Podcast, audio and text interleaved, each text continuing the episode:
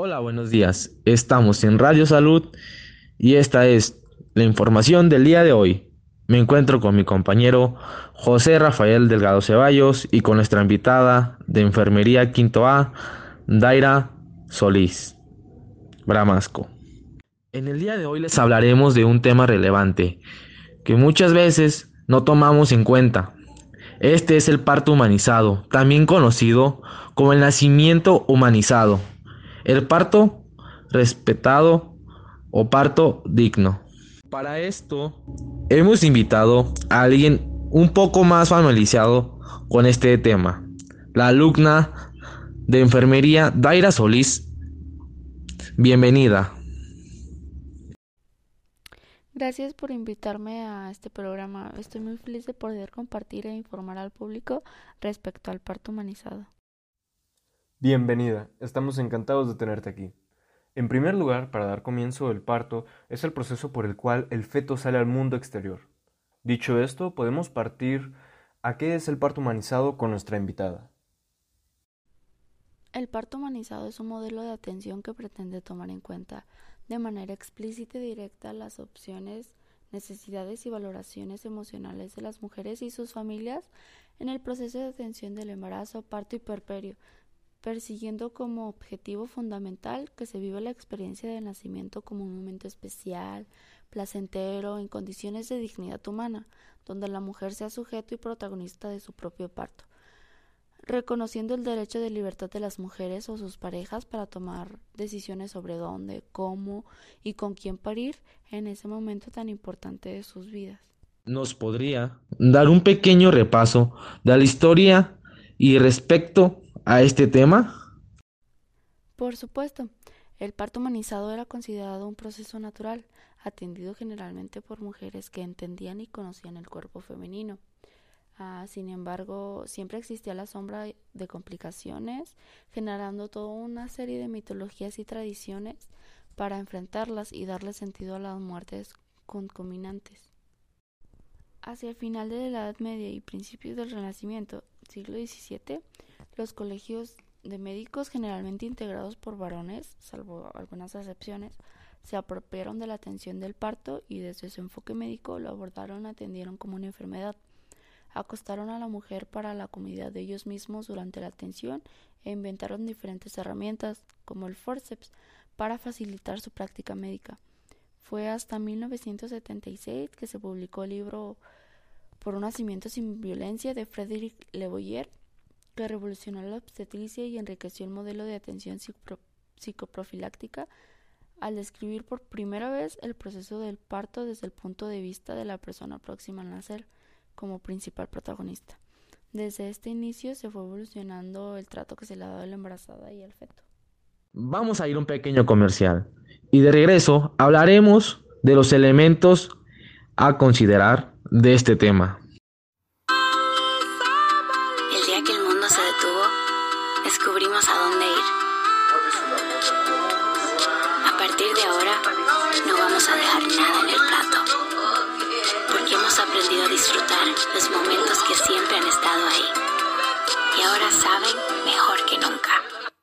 Hola, estamos regreso al programa. Continuamos con el programa y con nuestra invitada. ¿Qué elementos se deben tener para considerar que el nacimiento sea humanizado? Estos elementos son reconocer a la madre, padre y su hija como los verdaderos protagonistas, no interferir rutinariamente este proceso natural, solo se debe intervenir durante la situación de riesgo evidente, reconocer el derecho de la mujer y su pareja a la educación para el embarazo y parto, reconocer y respetar las necesidades individuales de cada mujer, pareja, en el modo en que se desarrolla esta experiencia, y respetar la intimidad del entorno durante el parto y posparto. Brindar atención personalizada y continua en el embarazo, parto y puerperio. Favorecer la libertad de movimiento y posición de la mujer durante todo el trabajo de parto, en cuquilillas, hincada, sentada en el agua o como lo desee.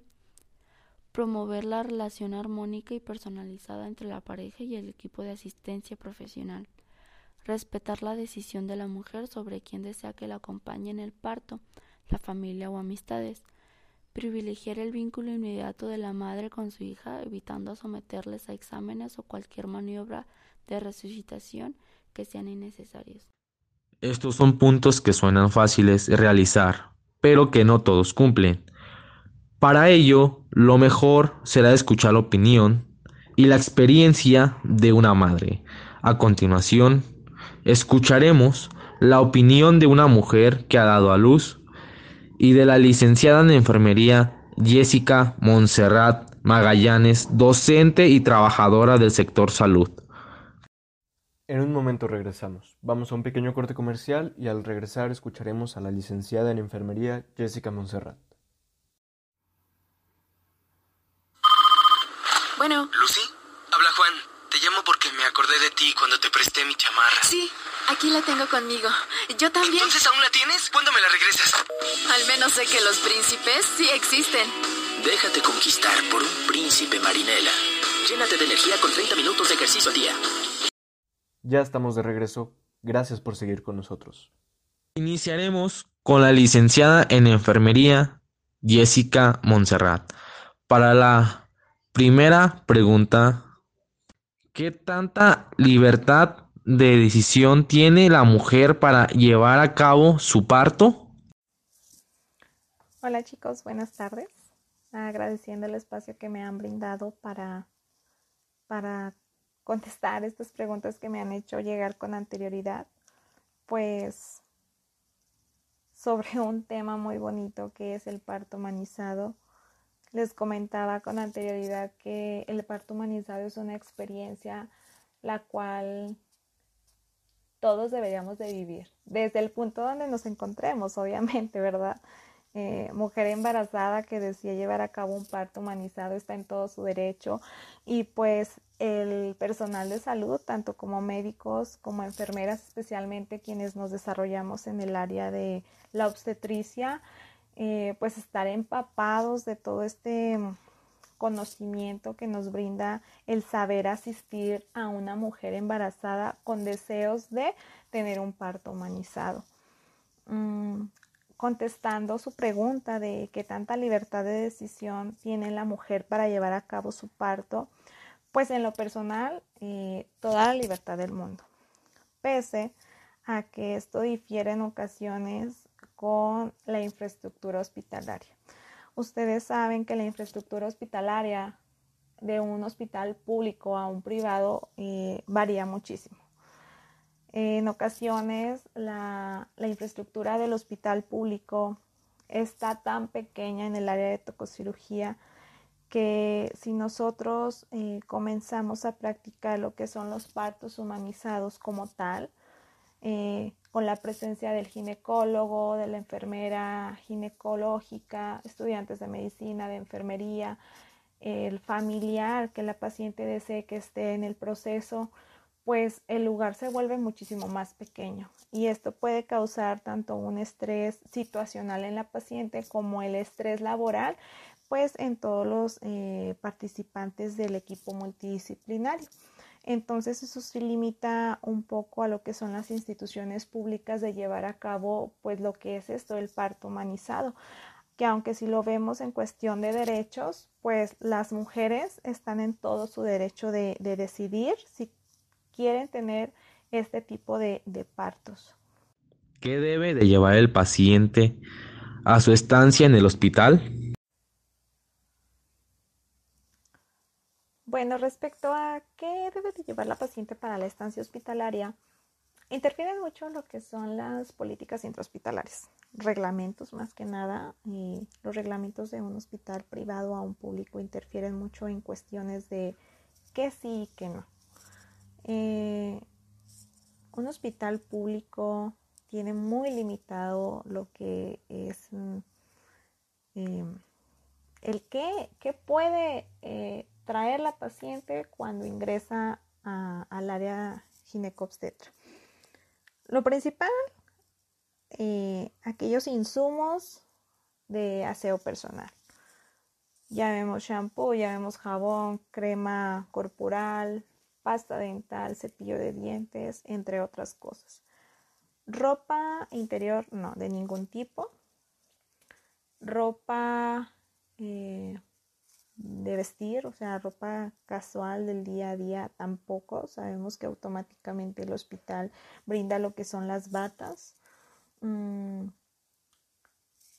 par de sandalias, un par de pantuflas, que si fuera un hospital privado, pues ahí nos brindarían todo, ¿verdad? Pero con todos los limitantes que tenemos actualmente en los hospitales públicos, en ocasiones lamentablemente no tenemos ni para brindar un pedacito de jabón, eh, pues para que la paciente se realice su aseo.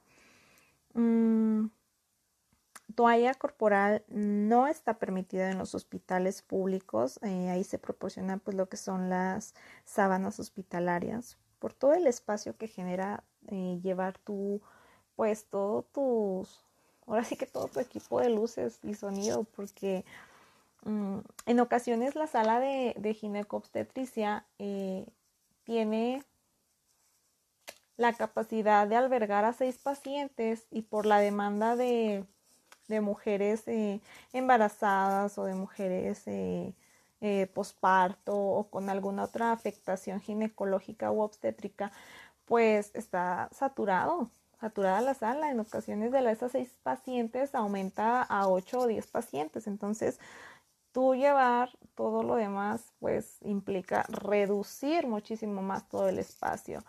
Especialmente para el parto humanizado, eh, los hospitales privados pues brindan todo, la, toda la comodidad del mundo, todo este equipo, todo este material, desde eh, la tina de agua, si tú quieres también aparte tener un parto de agua, eh, rebozo para ejercer la fuerza eh, necesaria al momento de, lo que es este el trabajo de parto mm, todos los implementos que, van involucrados eh, pues en este tipo de parto ¿En qué momentos se puede retirar de la sucursal? Bueno, pues todo depende de las complicaciones que se hayan generado en, el parto. Em, si el parto fue un parto tóxico, pues la paciente puede egresar del hospital 24 horas cumplidas después de, que se realizó el parto. Si fue un parto distóxico, pues a consideración médica, a evolución de la paciente y del producto, eh, se da toda, toda esta todo este egreso hospitalario, pero es una serie de valoraciones, como les digo, tanto a la madre, a la mujer eh, posparto y pues al producto. Todo esto ya depende de, de qué, de cómo vaya evolucionando. Según las estadísticas, ¿qué tipo de parto prefieren las mamás embarazadas? Hablando de estadísticas eh, a nivel nacional, las mujeres quieren evitar a toda costa el parto. Ellas siempre van a preferir, bueno, en su mayoría prefieren lo que es la cesárea. Lamentablemente todavía existen muchos tabúes alrededor de, esta, de esta cuestión del parto y mucho más del parto humanizado. el parto humanizado es una experiencia realmente muy bonita. Lamentablemente pocos hospitales pues lo llevan a cabo lo ideal sería que todos los hospitales públicos pues brindaran, brindaran este servicio. Como les decía, es un derecho el cual la paciente embarazada eh, puede ejercer. Si es su decisión, puede ejercerlo. Pero en cuestión, como les decía, de estadísticas, pues un parto natural. O sea, no, en ocasiones ni te dan la opción los hospitales públicos de tú tener la experiencia de un parto humanizado. No, ni lo conoces. Hay mujeres que no saben de qué estamos hablando cuando tú les dices, eh, está la opción de parto humanizado, señora. ¿Usted eh, qué piensa? ¿Le gustaría eh, ser parte de esta experiencia? No saben de lo que les estás hablando. Entonces es lo importante de ir mm, inmiscuyendo a toda esta población, a todas estas mujeres embarazadas pues con pláticas que puedan hacer que se empapen de todo el conocimiento que lleva consigo lo que es el parto humanizado. Existen otros partos como lo es el parto Le Boyer, em, que es mm, muy parecido al parto humanizado. Es un parto sin violencia eh, que se caracteriza por tener el contacto de piel a piel entre la madre y el producto y pues esperar el corte de, lo que es el cordón umbilical, eh, que exista em, espera en este, en este tiempo. Pero como les digo, pues lo ideal sería que los niveles de parto, tanto natural, humanizado, Le Boyer, eh, pues aumentaran, aumentaran lo que son las cifras para pro de la madre y del producto, porque ustedes saben que como tal, pues la cesárea eh, trae más contras que pros, tanto para la madre como el producto. Y pues eso es lo que, lo que hay hoy en día. ¿Es más recomendable administrar anestesia o sostenerse? Bueno, respecto a la administración de anestesia, sí es una decisión muy personal. Mm, todos los seres humanos tenemos un umbral del dolor que manejamos eh, de diferentes maneras. Lo que a mí me duele en una escala de EVA del 0 al 10 en un 9, yo sé que a alguien más le puede doler en un 5 o en un 4. Así de sencillo. Entonces, esto es una decisión muy personal, eh, apoyándose de su ginecobstetra, de la enfermera ginecológica también, viendo todos esos pros y esas contras. Mm, solo hay que tener algo muy en cuenta. Eh, todo el personal sanitario que nos está rodeando en ese momento mm, siempre nos va a aconsejar lo mejor, tanto para la futura madre como para el producto. Yo sé que existen muchos tabúes alrededor de utilizar o no anestesia en los partos naturales. Eh, de, entrada ya sabemos que si es un parto quirúrgico, una cesárea, pues sí, ¿verdad? Sí, sí es necesario eh, la administración de la anestesia porque se dice que el parto es una, mm, una situación maravillosa y dolorosa al mismo tiempo. Y pues tan dolorosa es que recurrimos a esto, a medidas paliativas para evitar el dolor. Eh, lo que yo sí tengo muy en claro es que estamos dentro de un hospital y el dolor no debe de estar presente en nuestros pacientes. Debemos encontrar las medidas más adecuadas para paliar el dolor en todos nuestros pacientes, especialmente en este caso que estamos hablando pues de las pacientes en trabajo de parto. Eh, lamentablemente también existen hospitales donde no se cuente con anestesiólogo, que no haya anestesiólogo de planta y pues no hay quien ministre lo que es la anestesia entonces las mujeres pues sí se encuentran entre la espada y la pared de sentir dolor o seguir sintiéndolo, pero salir adelante porque tu hijo está ya a punto de nacer.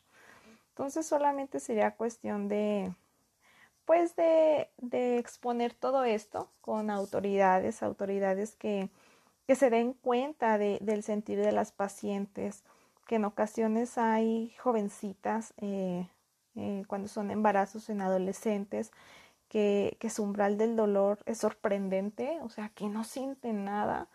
Y hay otras, eh, ya hablando en otra etapa, mujeres adultas, que, que, sienten todo, que se, están desgarrando, así de sencillo. Entonces, mm, algo sí muy importante también, no ejercer la violencia con este tipo de pacientes.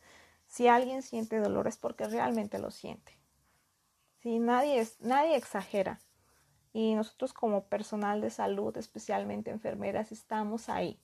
Estamos para ejercer apoyo emocional, apoyo físico ante esta situación y todas las situaciones que, que pues se avecinen con este tipo de pacientes.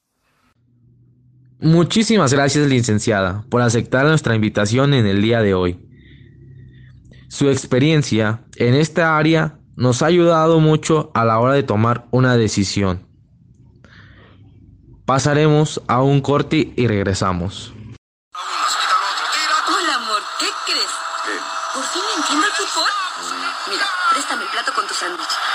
Este aguacate está fuera de lugar. Este queso es la tarjeta amarilla. Esta lechuga es... Oye, oye, oye. ¿Y este jitomate? La tarjeta roja que te sacaré si no recoges todo el tiradero que dejaste en la cocina, querido. Con Bimbo, el fútbol sabe mejor. Aliméntate bien. Estamos de regreso. Ahora dando por concluida la entrevista con la licenciada en enfermería, pasaremos a entrevistar a la señora Emma Ceballos. Bienvenida. Muchas gracias por la invitación. Comenzaremos con la primera pregunta. ¿Por qué eligió tener a su hija por parto natural? Elegí tener a mi hija por parto natural porque me parecía lo más sano. muchas de mis amigas me habían comentado que también la recuperación es más rápida y me pareció la, la vía más, más viable. ¿Presentó usted complicaciones en la labor? Curiosamente no presenté ninguna complicación en la labor de parto. Mi parto decía a las doctores que era muy especial porque no tuve dolores fuertes, este, no me pusieron un suero prácticamente, me, me alivió como día luz sola. ¿Cómo se sintió después de haber dado a luz? Me sentí muy, muy a gusto después de haber dado a luz por el trato mm, que tuve de los doctores, por tener ya a mi bebé a un lado, porque todo salió bien porque no necesité ni una, ni una inyección, ni un... Nada, nada, nada. Fue muy bonito el parto natural. ¿Recomienda este tipo de parto para toda mujer que esté embarazada? Sí recomendaría este tipo de partos para toda mujer que esté embarazada porque si es, ah, es cierto que es doloroso y que es, ah, este, que les vuelvo a repetir, conmigo no fue tanto dolor, más bien es ir disfrutando que el, nacimiento de mi bebé. Yo recuerdo que yo quise ver inmediatamente a mi bebé cuando, cuando iba naciendo. ¿Cómo fue el servicio de personal de salud con usted? El servicio del personal de salud muy bueno. Jamás, yo digo que yo fui muy afortunada, jamás me dejaron. Siempre estuvo alguien ahí conmigo tranquilizándome, este, diciendo que me daba una contracción y no se preocupe, ya va a pasar. Aunque a mí las contracciones lo único que me provocaban era risa, pero aún así estuvo, creían que era como nervios y me, siempre estuvo alguien tranquilizándome. Muy, muy excelente. ¿Qué consejos o recomendaciones le daría a las futuras madres? Mi consejo para las futuras madres es que no tengan miedo, eh, porque de repente creo que eso es lo que nos hace tener dolores fuertes, el miedo el miedo te paraliza y que cada persona somos diferentes, pero si pudieran tener a sus hijos por, parto normal, eh, sería excelente. Muchas gracias por contarnos su experiencia en este ámbito. Al contrario, muchísimas gracias por haberme invitado a, a su programa. Ya con la experiencia de los tratos del sector salud, podemos etiquetar al parto como una experiencia que representa al cielo o al infierno y se espera que todas las embarazadas tengan una experiencia buena respecto al nacimiento de su hijo. Realmente este es un tema muy interesante del cual todos debemos estar enterados y tomar muy en cuenta. De una forma general y breve, ¿cómo explicarías el parto humanizado? Es fácil. Ese se distingue por tres pilares. El primero es humanización, es decir, la atención al parto está centrada en la gestante, en sus deseos, en sus expectativas y en sus emociones. La segunda es el control materno y fetal. Para eso a la madre se le canalizará una vía venosa y el feto estará constantemente motorizado durante todo el proceso. El resto de las intervenciones como la administración de oxitocina, la administración de otros fármacos, la rotura artificial de la bolsa, el sondaje vesical o la episiotomía solamente se harán cuando sea estrictamente necesario. El tercero es el alivio del dolor. Será a través de métodos farmacológicos como la administración de óxido nitroso de anestesia epidural o de métodos no farmacológicos como la aplicación de compresas de frío o calor, de masajes o con material de apoyo como cojines y pelotas. Una forma bastante simple y comprensible. Muchas gracias por asistir el día de hoy y contribuir para tener más conocimiento respecto a este tema. Ha sido un placer haber venido. Espero que esta breve información sea de ayuda para todas las gestantes y tomen muy en cuenta los derechos que tienen a la hora de dar a luz. Bueno, muchísimas gracias. Esto sería todo por el día de hoy. Muchas gracias, sinceramente, por sintonizarnos. Nos vemos a la próxima semana, a la misma hora. Que tengan un hermoso día. Gracias.